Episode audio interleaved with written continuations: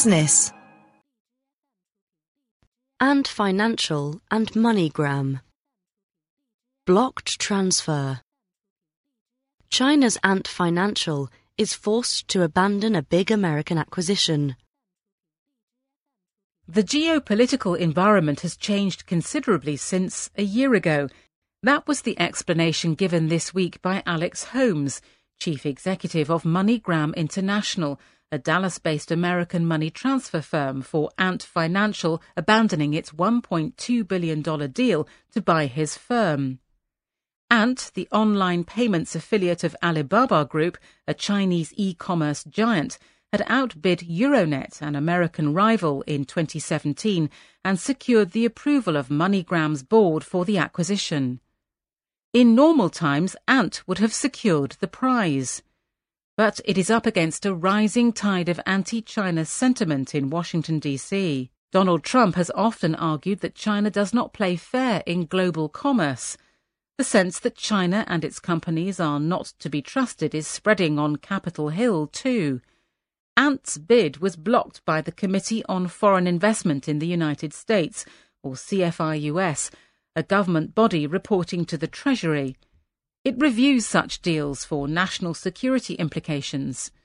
Two congressmen claimed that approving Ant's purchase of MoneyGram might allow malicious actors to get hold of financial data belonging to American soldiers and their families.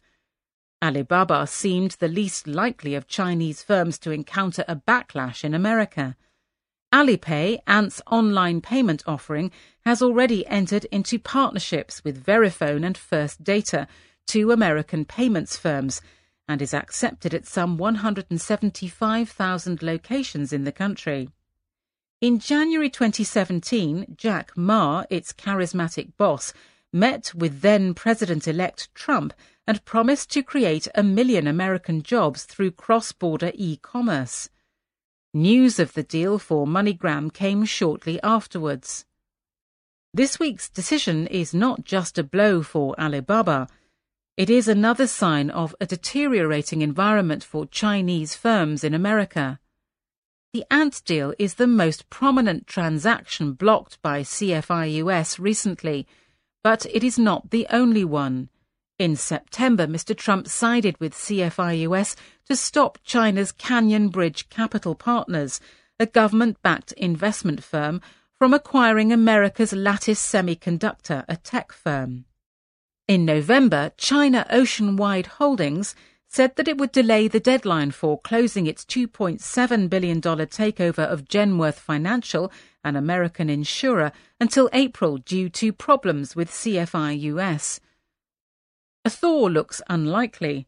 Bipartisan efforts are now underway in Congress to grant CFIUS broader powers still to block foreign investment in American companies, especially by Chinese investors.